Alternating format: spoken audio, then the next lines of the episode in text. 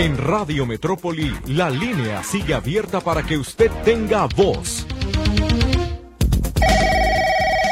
Hágase escuchar a través de teléfono público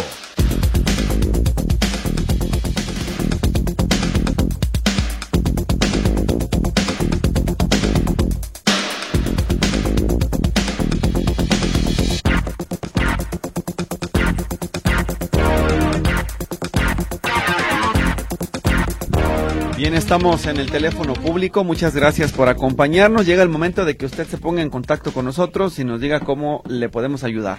Los teléfonos de la cabina 33 38 13 15 15, 33 38 13 14 21 y el chat 33 22 23 27 38. Lourdes Torres está en los teléfonos para recibir ya su comunicación. Charlie Flores me acompaña esta mañana en los controles de la cabina. Le reitero el saludo a su servidor Víctor Montes Rentería. Estamos listos para atenderle de aquí hasta las once con 59 para que por favor lo tome muy en cuenta. Hoy es martes 30 de enero del 2024. Así que ya estamos listos para poder darle salida a sus mensajes. Y si le parece, comenzamos con llamadas y por supuesto luego la participación en vivo del auditorio. Dice aquí, mi hermana sacó su bimestre de enero cuando le tocó. Ahora que fue ya no había nada de dinero. Esto en el banco normal. Los dos bimestres sí lo sacó. ¿Qué debe hacer? A ver, no entendí exactamente. Dice que Ah, que no sacó, perdón, ya lo entendí, que no sacó el bimestre de enero cuando le tocó. Ahora que fue ya no había nada de dinero. Bueno, tiene que ser una falla informática. Necesita reportar con el Banco del Bienestar. Em, fue Arroyo, debió ser de las primeras, sí, es su hermana. Y necesitamos, pues, eh, ver en la aplicación del Banco del Bienestar, entrar otra vez a ver si el dinero ya está reflejado o hay algún problema técnico que impida que no se vea reflejado. Lo importante será para consultar el saldo eh, que se comuniquen al teléfono de bienestar y pregunten ese depósito si ya llegó o qué pasó con el dinero. Ahí le podrán decir específicamente si alguien o si, por ejemplo, hay una fecha de que alguien lo haya retirado y saber en dónde fue, si fue en ventanilla, si fue en sucursal, entonces, eso es importante que les marquen al 800 900 2000 800 900 2000 para que le aclaren en ese teléfono qué pasó con el dinero del bimestre enero febrero. Seguramente es una falla electrónica, el dinero ahí debe de estar, pero no le aparece en este momento, así que revise por favor. Vámonos con una persona que está en el teléfono público, nos pide nada más reservar su nombre, quiere estar en el anonimato, así que pues bueno. Vamos a escucharle. Adelante, buenos días. Dígame. Buenos días. Buenos días. Señor Víctor, mire, no sé, no, pues claro que no se va a acordar porque es mucho el trabajo que tiene, pero hace como, más o menos como en septiembre, yo reporté a una persona, no sé si recuerde que, que estaba, que puso todos sus vídeos al lado de la propiedad de nosotros. Sí, sí, sí, no, un segundo piso, ¿no? Ande, ya ahorita ya lleva el tercero. Ajá y en el segundo y en el tercero volvió a hacer lo mismo. Sí. Y este, vinieron los de, gracias a usted vinieron los de, del ayuntamiento ese mismo día que yo puse el reporte con usted. Y este, y les pusieron un sello de clausura. Ok. Pero desde entonces ese, el sello está ahí, ya está de medio destruido y pienso que han de haber tenido algún arreglo porque el señor continuó con el tercer piso y poniendo los mismos vidrios. Y hablé con él, me dijo que que él ya había pagado la multa y que nada más que le habían dicho que tuviera un arreglo conmigo.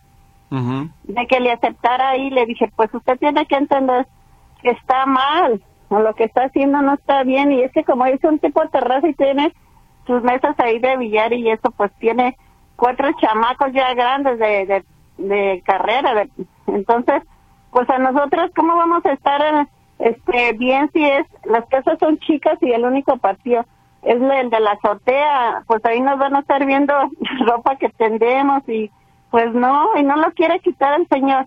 Entonces, si yo hablo al ayuntamiento, pues ellos, yo creo que me imagino que han de haber tenido una regla con los inspectores, porque continuó fincando.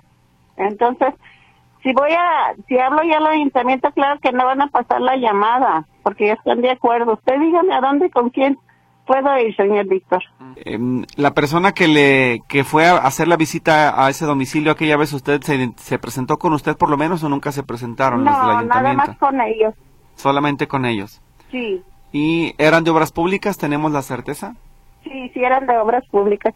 Pues tiene un sello de clausura, pero el señor me dice que él ya pagó. Sí, pero usted cuando generó su queja formal, ¿le dieron algún folio de seguimiento? No, fíjate que no. Es más, no lo pedí porque no, no, no pensé que fuera necesario. Bueno, lo que pasa es que el folio de seguimiento es para que usted, una vez que hizo el reporte, llegó a la inspección, usted pudiera llegar y decirle, oiga, vengo sobre este folio de reporte a que me digan qué va a pasar, en qué arreglo quedaron o qué pasó, lo multaron, lo clausuraron, qué sucedió. Él dice que lo multaron. Sí, por eso, pero no tenemos la certeza de si ya pagó la multa. ¿Cómo vamos a saber si ya pagó no, la no, multa? Eso sí, no. Pues con quién de, de- usted con quién me aconseja que vaya. Yo diría que denuncie por lo pronto a la Contraloría Municipal de Guadalajara por corrupción a la gente de obras públicas. Es en Zapopan, ¿no, Liesa? Eh, sí, bueno, si es en Zapopan es lo mismo, tienen un área de Contraloría, Ajá. pero a lo, lo podría hacer directamente ahí, en la Contraloría de, de, de Zapopan. Ellos tenían inclusive un área destinada al combate a la corrupción en el tiempo que yo estaba por allá, pero déjeme investigar eso con quién se, se denuncia para que, la- a qué, qué queremos hacer con esto. Que Obras Públicas se obligue a abrir el expediente frente a usted y decirle, mire, la persona sí tenía licencia, no tenía licencia, lo multamos, ya pagó y ya, digamos, se regularizó, pero ahora lo que sigue es este que usted se ponga y se de acuerdo con él. Ajá. Me parece muy absurdo que usted tenga que ponerse de acuerdo con él porque pues, se supone que para eso son ellos autoridad, para ellos poner el orden y decirle. ¿sabes qué? No puedes construir, te vamos a multar y esas ventanas tienes que cerrarlas, estás invadiendo la privacidad. Y, eso no sucedió. O sea, lo que hicieron solamente fue darle vueltas al asunto. Sí, como que le dijeran, pues es el sello, usted continúe y termine. Entonces, pues. Por eso le digo, ya pues- lo va a quitar y pues quedó todo como si nada hubiera pasado. Claro, si hubiéramos tenido un folio de reporte, usted podría haber pedido el- el- la investigación de ese caso. Entonces, yo le sugeriría que Ajá. se comunique también, a en este caso, ya el, el otro, digamos, la otra alternativa es en la Contraloría de Zapopan, Ajá. ¿sí? Para que usted le diga, oiga, de esta casa, esta vivienda, yo presenté una queja y pues Sí. n- no se hizo nada, no se clausuró, no se, se Ajá. resolvió nada.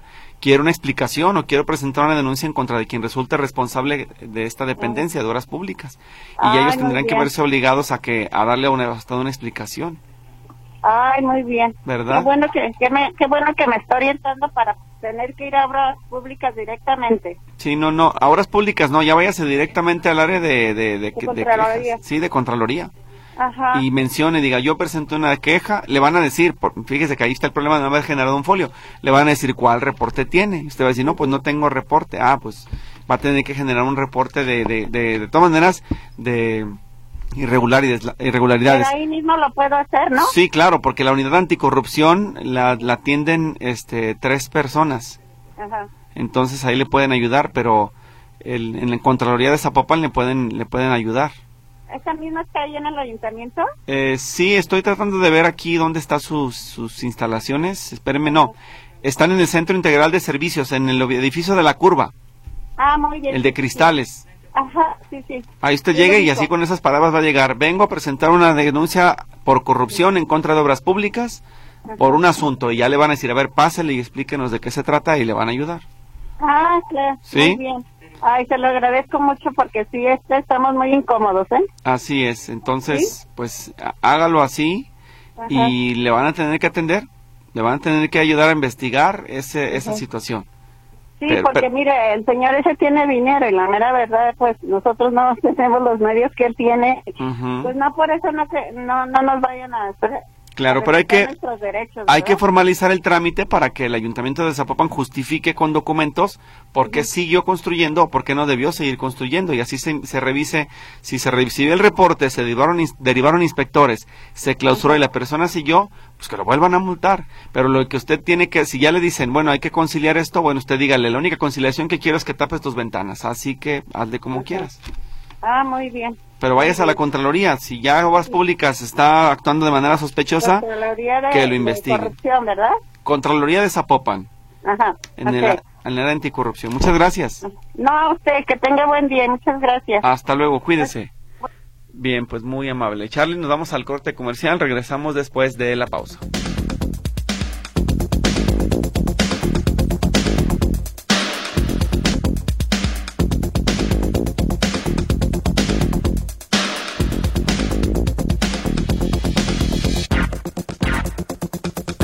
Bien, estamos de regreso. Hay participación del auditor. Dice, tengo una duda. Voy a abrir un negocio cerca de la zona de parquímetros virtuales. ¿Dónde le voy a dar a mi negocio para que la gente pueda pagar ahí el parquímetro virtual? ¿Cómo? O sea, usted quiere utilizar el parquímetro virtual para que sea su estacionamiento y que sus clientes se beneficien de este servicio?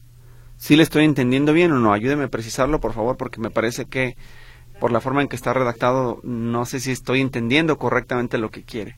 Un anónimo nos dice, ¿alguien del público me puede decir en dónde puedo aprender a hacer guarache para dama? Vivo en San Pedro Tlaquepaque. Gracias de antemano, dice este texto. La señora Mari, ¿qué pasa con los pasajes? Nada, lo mismo, le dijimos en la mañana que no hay todavía respuesta. Se le fue el plazo, se le fue el mes a la Secretaría del Sistema de Asistencia Social y no hubo ninguna información del tema de los pasajes eso ya no se resolvió. No sabemos por qué no hubo información precisa. Juan López, soy de Tlaquepaque. Han estado rehabilitando calles, que bueno, pero terminan las obras y pintan todas las banquetas color amarillo. Con ese hecho queda prohibido estacionarte afuera de tu casa. Ya ni darme uno a gusto porque los de vialidad ocasiones llegan en la madrugada con grúa y se llevan tu carro. Mando la foto de la calle Bugambilas donde antes era empedrado en la colonia Tapatío.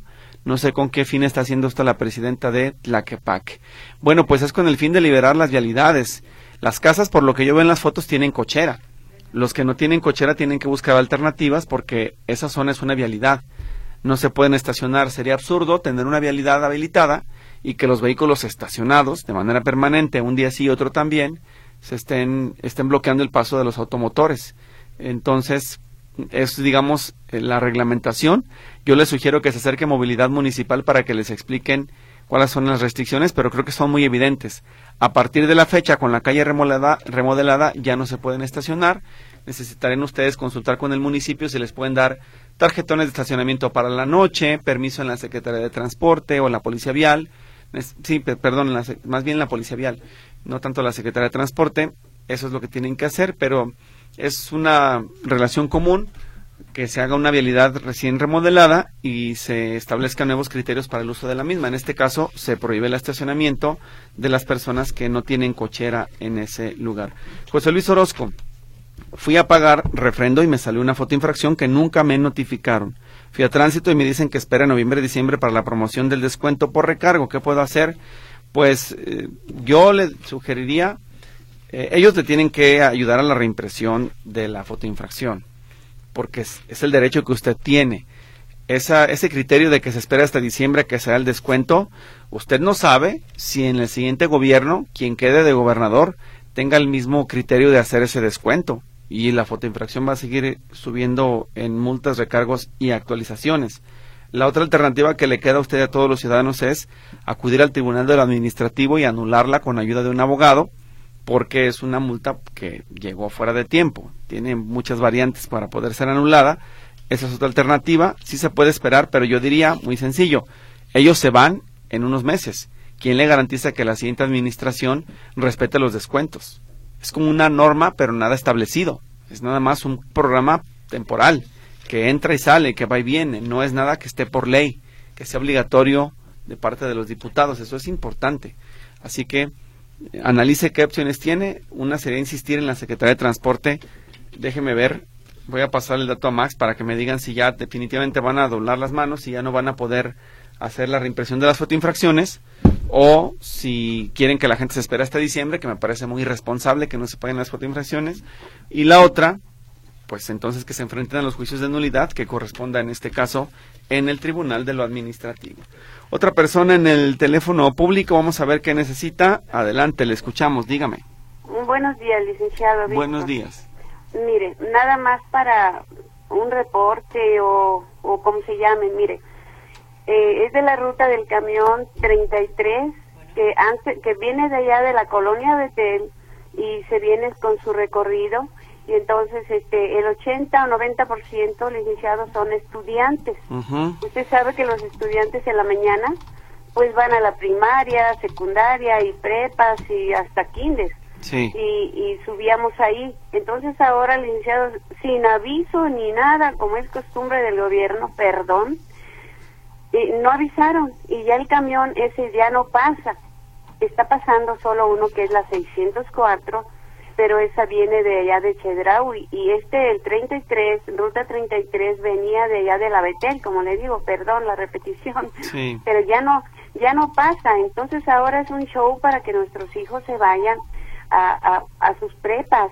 Entonces yo por eso le digo no avisaron no dijeron y qué va a pasar van a seguir no sé pero ya le digo del 80 al 90 por ciento son estudiantes los que se los que iban a las a las eh, a las escuelas vaya y ahora ya no licenciado cómo Sí. Bueno, ¿eh, ¿qué escuelas estamos hablando que se vieron afectadas? ¿Se la sabe? Oh, licenciado, desde la Betel, pues son muchas escuelas que hay por ahí. Y mis hijos fueron afectados porque ellos van a la prepa 2.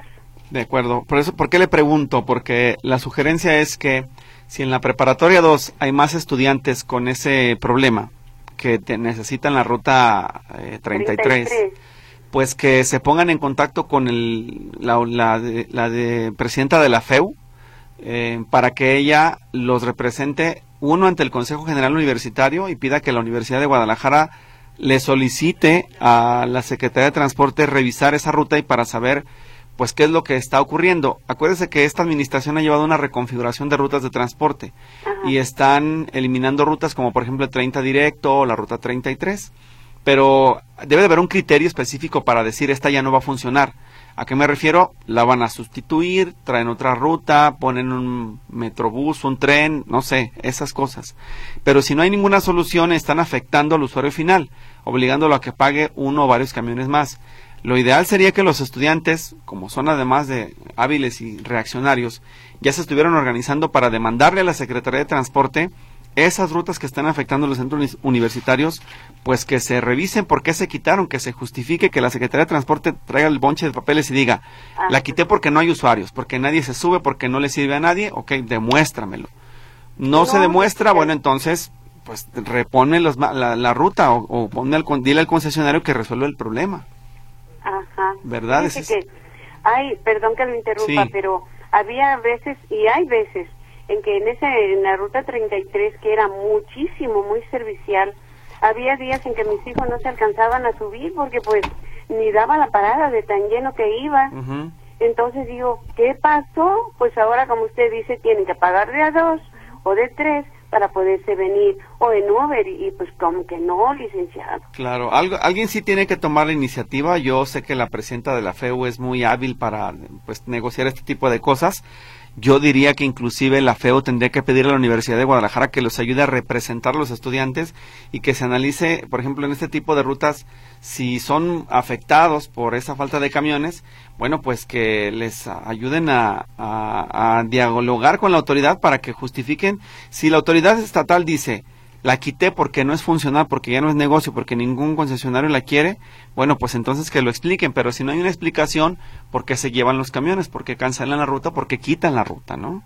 Sí, licenciado, fíjese que sí, porque yo dije, bueno, pues yo, yo no quería mm, hablar, pero dije, ¿cómo es posible? No, yo voy a hablar con los angelitos que tenemos en Radio Metrópoli, porque pues es la única manera de, pues de solucionar muchas cosas. Y en este caso, mire qué bueno que me está diciendo, Claro. para que se nos unamos todos. este, Claro. Ojalá y la, la señorita de la FEU esté escuchando para que nos ayude, porque es muy, pero muy necesaria. Usted sabe que en la mañana va mucho estudiante, entran a las 7, otros a las 8 y en las este, prepas también. Ujú. Entonces, eso afe- eh, afectó en la mañana y afectó para en la tarde, licenciado. Claro, por Y- eso- Y de todas maneras, mm, pues es muy, muy servicial ese 33, esa ruta 33. Sí, ahora también le recuerdo que las, preparatorias, por lo menos en la preparatoria 5, donde le mandamos un saludo al maestro Jurado Parres, son muy cercanos con los padres de familia en donde hay reuniones para entrega de calificaciones o analizar temas de seguridad o lo que sea.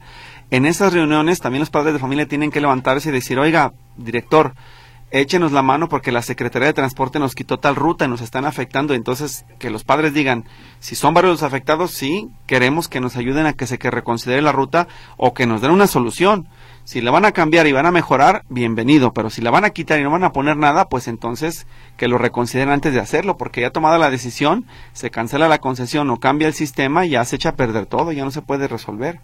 Sí, licenciado, le agradezco mucho y ojalá y los que los que somos afectados, porque somos muchísimos, licenciado, ojalá y, y, y, pues nos reunamos para, para ver qué pasó, qué va a pasar, porque sí, sí fueron muy afectados nuestros hijos. Claro, pues háganlo así, hable con sus hijos, que ellos hablen con sus demás compañeros y que empiecen a movilizarse. Los estudiantes tienen mucha facilidad para poder llamar la atención de las autoridades. No digo que se vayan a marchar a Casa Jalisco, me refiero que primero se acerquen a la FEU para que la FEU sea su voz ante la Secretaría, pero además que pida el respaldo de la Universidad de Guadalajara para que se revise el tema si es que una ruta como esta se está afectando a varios centros universitarios, ¿verdad?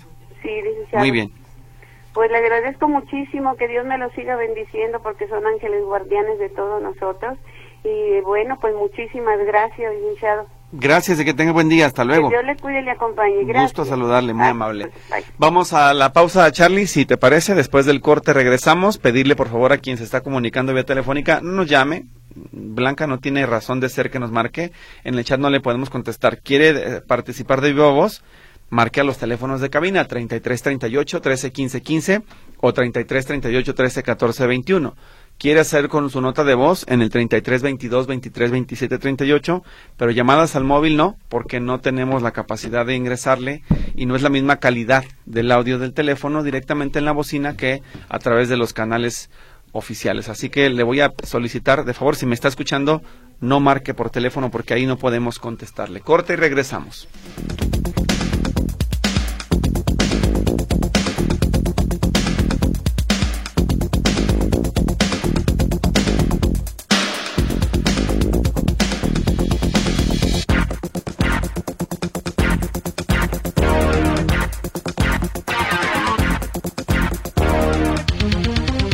Bien, tenemos más participación del auditorio, hay mensajes, hay también notas de voz, es mucha su participación, así que gracias por su paciencia. Vamos ya a la mitad del programa, vamos a ir atendiendo conforme se pueda, lo más rápido posible, a los solicitantes.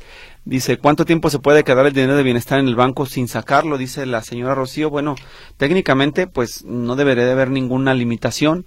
Yo tengo entendido que no deben de tener problema por dejarlo de manera estática, lo que sí, también hay algunas personas que me dicen, es que me pidieron moverlo, bueno, moverlo cuánto, cada cuándo. Vamos a preguntar a la Secretaría de Bienestar para que nos dé claridad, porque esa parte a veces como que no queda muy entendida por todos, en el caso de que pues es una cuenta de banco, yo podría tener mi dinero ahí el tiempo que yo considere pertinente para tenerlo guardado, reservado para una emergencia, lo que sea. Entonces eso vamos a ver si nos dan, por supuesto, una, una respuesta. Hay más participación del auditorio, tenemos eh, una nota de voz, la escuchamos y enseguida le damos la voz a don Jesús Arturo Macedo. Vamos con esta, Charlie, por favor. Hola Víctor, buen día, felicidades por su programa. Voy a omitir mi nombre. Mire Víctor, nada más una queja. No sé a dónde pueda este denunciar a una persona, es vecino. Es vecino, pero la verdad ya ya me tiene muy enfadada. Y este que aparte de que según eso se va a lanzar para diputado federal, este me me acosa, este no me respeta, él él es muy este una persona que la verdad no no sabe de respeto. Eh, y eso que es abogado. Y yo soy una persona viuda, pero la verdad yo ni motivos le doy para que él esté pues acosándome, que inclusive vino y me tocó la puerta dos veces el viernes, el sábado traía botellas de cerveza y de vino porque ya tiene más de 15 días que anda tomado y siempre pasa eso. Pero es una persona que la verdad ya nos tiene bien enfadadas aquí en el barrio y en la cuadra. Entonces no sé a dónde pueda yo denunciar. Le digo, él se va a lanzar que para diputado federal anda con los del partido de Mora, Morado y con la señora Claudia este, la de Morena. Pero no, Víctor, la verdad ya no, ya no, este, hasta ya ni quiero salir a veces de casa porque me lo encuentro tomado y nomás anda detrás de mí y este, y yo la verdad ya no sé qué hacer. Yo quiero que me respete y este, porque yo nunca le he faltado el respeto ni le he dado motivos para nada. Entonces, no sé, usted qué me pueda sugerir para yo poder hacer una denuncia porque ya estuvo bueno. Este, ojalá y me ayude Víctor, él, él se llama, es abogado y se va a lanzar para diputado federal. Este, recuerdo Rafael Pérez Burgo. Entonces, por favor, Víctor, este, espero que me oriente. Gracias, buen día. Bien, pues la orientación se la acabo de compartir. El Centro de Justicia para las Mujeres es donde tiene que presentar su denuncia por acoso. También a la línea Código Rosa de la Policía de Guadalajara para que ellos intervengan cuando este sujeto esté molestándola en su domicilio. Y pues por supuesto que también le pediríamos a los integrantes del partido Hagamos, a su equipo de comunicación social, que nos ayuden a rastrear a Ricardo Rafael Pérez Burgos para que mm, le adviertan o le informen al partido que una persona que pretende lanzarse a un cargo de elección popular está incurriendo en conductas de acoso. Eso es inadecuado, no es correcto. Si la persona quiere hacer esas precisiones, adelante, que lo haga. El micrófono está abierto, pero no podemos permitir que ninguna persona que aspire a un cargo de elección popular cometa esas prácticas de esas características. Tengo aquí sus datos de contacto. Si usted está de acuerdo, también se los pasamos al, equipo de comunicación social del partido Hagamos para que usted interponga una queja. Eso tienen que saberlo ellos. ¿Por qué tienen que saberlo? Porque mm, si usted se queja de esa persona y se descubre que es un acosador, no tendrían posibilidades de darle un, un puesto o una candidatura incluso tiene que saberlo el Instituto Electoral y de Participación Ciudadana. Está prohibido que una persona acosadora llegue a esos límites, entonces eh, no deben de hacerlo. Usted tiene que formalizar su queja, acuda al Centro de Justicia para la Mujer y denúncielo, repórtelo por más poder que tenga, por más que esté relacionado con el partido, esas cosas no deben de suceder. Y usted, bueno, ya se atrevió a denunciarlo, ahora hay que formalizar la queja para que a esta persona se le cierren todas las puertas si es que la ley le asiste a usted, que por lo que veo así es. Hay que entender que en estos casos de acoso tenemos que creerle a las mujeres y que se investigue, pedir que se investigue. Ya si eh, la persona acredita su inocencia, adelante, bienvenido, no pasa nada, pero el hecho de que ya hay una persona señalándolo es, es preocupante. Vamos a, ver qué respuestas hay y por supuesto que también al partido Hagamos le pedimos solidaridad con, con usted y en este asunto. Jesús Arturo Macedo, muchísimas gracias por esperarnos en línea telefónica. Adelante, buenos días, dígame. Sí, buenos días, señor a sus órdenes. Mire, tengo un problema con la tarjeta de bienestar de mi padre. Mire, él, él es de la letra M. Yo el primer bimestre le tocaba por ahí, fui dos días o tres días después de que le tocaba su letra y yo nunca había tenido problemas con cobrarle. Yo soy la única persona que le cobro, no hay una posibilidad de que alguien hubiera cobrado de la familia. Entonces, al ir al cajero no tenía dinero. Se me hizo demasiado extraño, fui varios días, no tenía dinero, no tenía dinero y pues ya se llegó hasta el final y yo pensaba ir al Banco de Bienestar a pedir un estado de cuenta porque eso me dijeron que tenía que hacer. Porque estuve hablando 800, 900, 2000. Sí. Yo durante varios días como 30, 60 llamadas. Y por fin me logré comunicar. Y lo único que me dijeron que vaya al banco y pida un estado de cuenta. Yo entiendo que es para ver que esté el depósito. Pero no me supieron. Yo le digo, pero si está el depósito de los 6 mil, vaya, al, vaya al, al banco y todo. Pues ahorita como están las filas está más complicado mi padre tiene 96 años, yo lo podría llevar, pero ahorita mm, yo le dije que a lo mejor nos esperáramos a ver si juntaban el primer bimestre con este que viene o no sé qué usted qué me pueda decir. ¿Dejaron de depositar simplemente? De repente ya el bimestre este ya no se lo depositaron.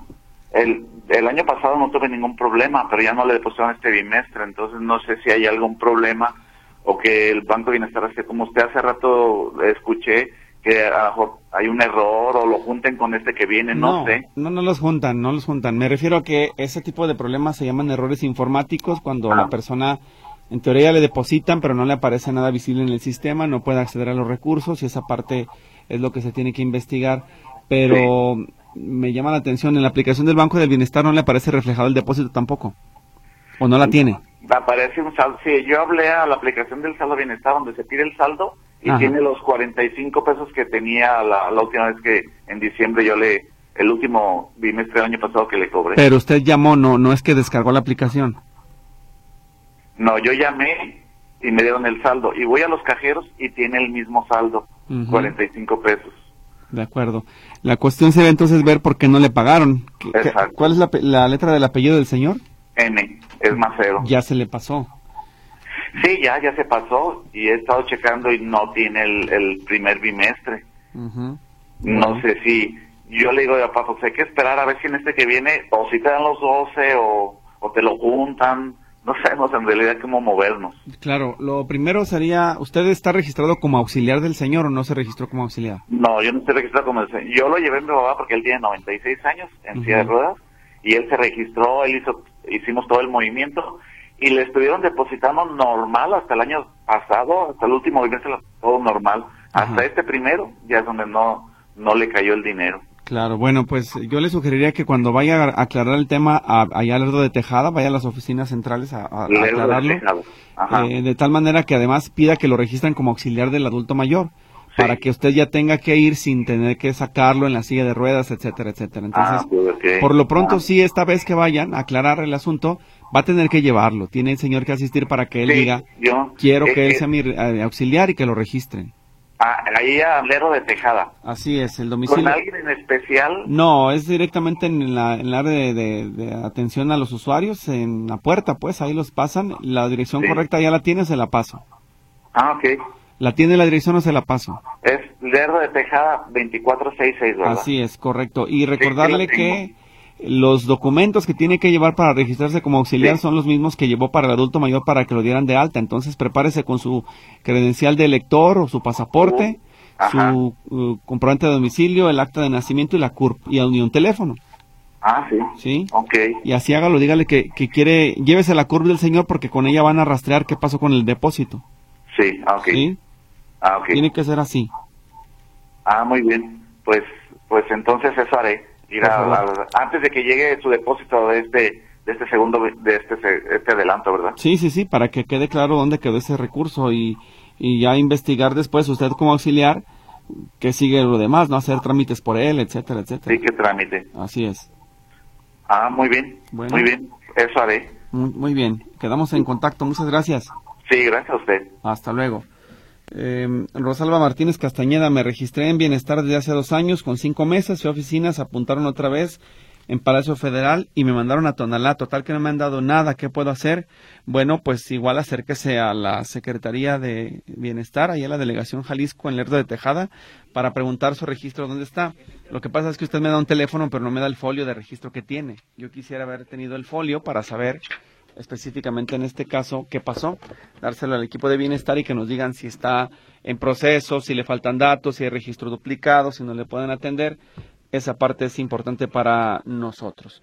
Vamos con más mensajes antes de irnos a la pausa porque se nos termina el tiempo y tenemos que darle salida a los demás mensajes. Primero, servicio social.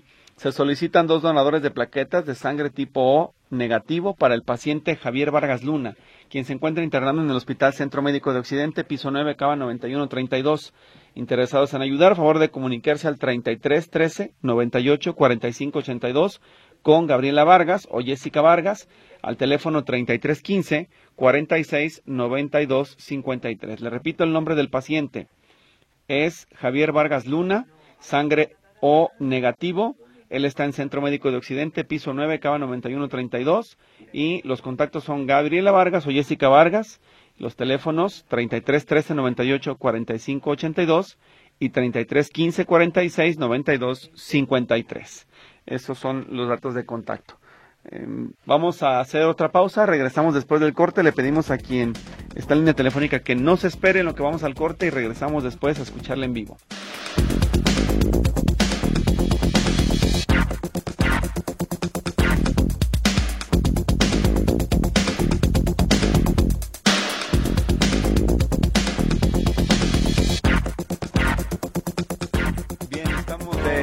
Regreso hay participación del auditorio. Enseguida le damos salida a sus mensajes. Estoy derivando unas solicitudes que me hicieron llegar aquí a, Bienestar y le damos, por supuesto, respuesta a la persona que lo está solicitando. Me había enviado ya un, es un asunto, una pensión para una persona con discapacidad que querían ver por qué no le habían pagado. Entonces estoy en eso ya, solicitando la información y en este caso derivando sus datos para que le den una respuesta. Eh, les voy a pedir también que sean un poquito más considerados con las imágenes que nos envían, porque me las envían fuera de foco, borrosas, volteadas, eh, oscuras. Y acuérdese que no son para mí, son para la dependencia. Entre más claridad tenga su mensaje, más fácil y rápido la atienden. Entre más difícil nos la ponga, más complicado va a ser que le den a usted una respuesta. Entonces, le encargamos, por favor, que nos ayuden a resolver este asunto, entregando información y material de calidad para que lo puedan atender. Y atención al Ayuntamiento de Guadalajara, sobre todo de la Dirección de Movilidad Municipal. Hay un reporte no atendido, el GUMX 00231901, y es que hace un año, escuchó bien usted, ¿eh? hace un año se hizo un reporte de un vehículo abandonado en un coto que está en Elías Villalpando 902 en Parques del Nilo. Se volvió a reportar y mm, dijeron que lo van a atender. Escuche la respuesta. Conforme a la carga laboral.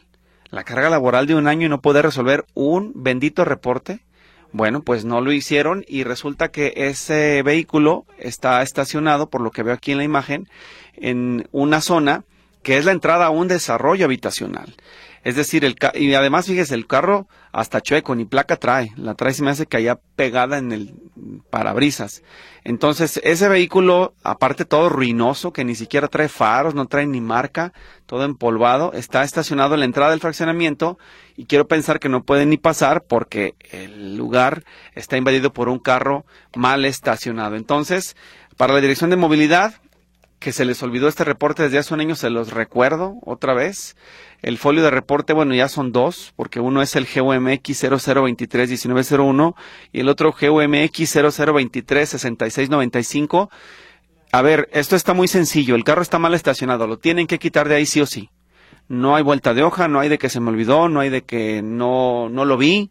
Ya está reportado. Yo no sé qué es lo que están esperando. Así que vamos a ver si hay una respuesta positiva en esta ocasión y si no lo tienen, yo se los paso, se lo voy a pasar en este momento al equipo de comunicación social, porque perdón, un año ya es demasiado para no atender esta, esta situación. Candelaria Becerra, ¿qué está pasando con mi pasaje? Y es mucho tiempo sin recarga, sí. Yo les sugeriría a las personas que me están escuchando, bueno, no quería, pero ni modo, vayan a la Secretaría del Sistema de Asistencia Social, apersónense y digan quiero saber qué va a pasar con mi pasaje. Así solamente van a atender. Entonces, enseguida les pasaremos la dirección de la Secretaría del Sistema de Asistencia Social para que los solicitantes vayan y le digan a los funcionarios, a ver, no hay respuesta, queremos que nos aclaren qué está pasando con la recarga de mi pasaje. Sé que es un acto de molestia para ustedes que son beneficiarios, pero pues no dejaron otra, ¿verdad? Ya fuimos bastante pacientes para esperar la información de los pasajes y no hay una respuesta. Así que corresponde a ustedes que puedan solicitar información directamente en la dependencia. Vámonos con la persona que está en el teléfono público. Adelante, dígame, le escucho. Buen día, señor. Buenos días. Víctor. Sí. Ah, voy a tratar de ser breve por el tiempo que queda. Gracias. mi problema es este, señor Víctor. una persona eh, se adueñó de mi cajón de estacionamiento y, y, hace bastantes años ya le puso malla, ya le puso candado, eh, se habló con él, él no, no lo quiere dar, no lo quiere dejar, él tiene su estacionamiento a la vuelta, pero este le quedó más cerca. Eh, eh, yo me tuve que ir de la ciudad, pero yo venía cada tres meses, cada seis meses. entonces, este, en ese tiempo yo dejé mi carrito, ya un poco viejito y lo, lo vendí y se quedó el, el, estacio, el espacio pues solo. sí. Pero todo el mundo tiene su estacionamiento aquí, es el fraccionamiento Ritz. ¿Cuál fraccionamiento, perdón? El, el fraccionamiento Ritz, el ¿Dónde que está? aquí, donde era el autocinema. Ok. Es, es, es este, Patria y Alcalde. Sí. Eh, ya me vine definitivamente, ya tengo aquí más de un año, dos años, y este, esta persona nomás no quiere dejar mi lugar. Yo fui primero alcalde ahí a, a donde lo orientan a uno. Y de ahí me mandaron a, a Zapopan, porque pertenece a Zapopan, a obras públicas. Ahí vieron que, que, que, realmente pues es mi lugar. Entonces, quieren que, que yo les lleve el domicilio, el nombre, según esto este señor trabaja en la penal, yo no sé si sea licenciado o no sé, no sé, este, pero mm, ya yo no sé su nuevo domicilio, él tiene ahí su departamento, pero ahí vive el hijo. y ellos me dijeron que tenía que entregarse esa carta en, en manos de la persona a la que yo estoy denunciando como que sea dueño de mi, de mi lugar. Pero no lo sé, le digo, pero ahí está su hijo, yo puedo, este, que, que por medio del hijo, pues se, se le haga saber a esta persona. Eh, yo mi pregunta es esta, si puedo este, ya dar otro paso según lo que usted me oriente, licenciado, porque yo estoy desesperada. Mi carrito que yo tengo ahorita lo tengo en la calle, este todo mundo ya puso ahí yo antes no le puse malla porque no se permitía pero ya ahorita es una de mallas y todo por por, por la situación que estamos viviendo me imagino. Y mi carro está afuera ya está todo tallado todo golpeado este pasa mi polerana ahí su golpe porque está en un lugar pues inapropiado. Claro. Entonces este y esta persona dice que cuidado y le quitemos el candado. Entonces este no sé si, si acudir a, la 14, no sé qué. Sí, a ver, lo primero que tenemos que hacer, porque el tiempo se nos termina, es en las escrituras del departamento que usted compró, de la casa que usted compró en ese coto, ¿se establece qué cajón de estacionamiento le corresponde como parte de su propiedad o copropiedad? Sí, ahí lo vieron, ahí lo vieron en obras públicas y ese, ese siempre ha sido.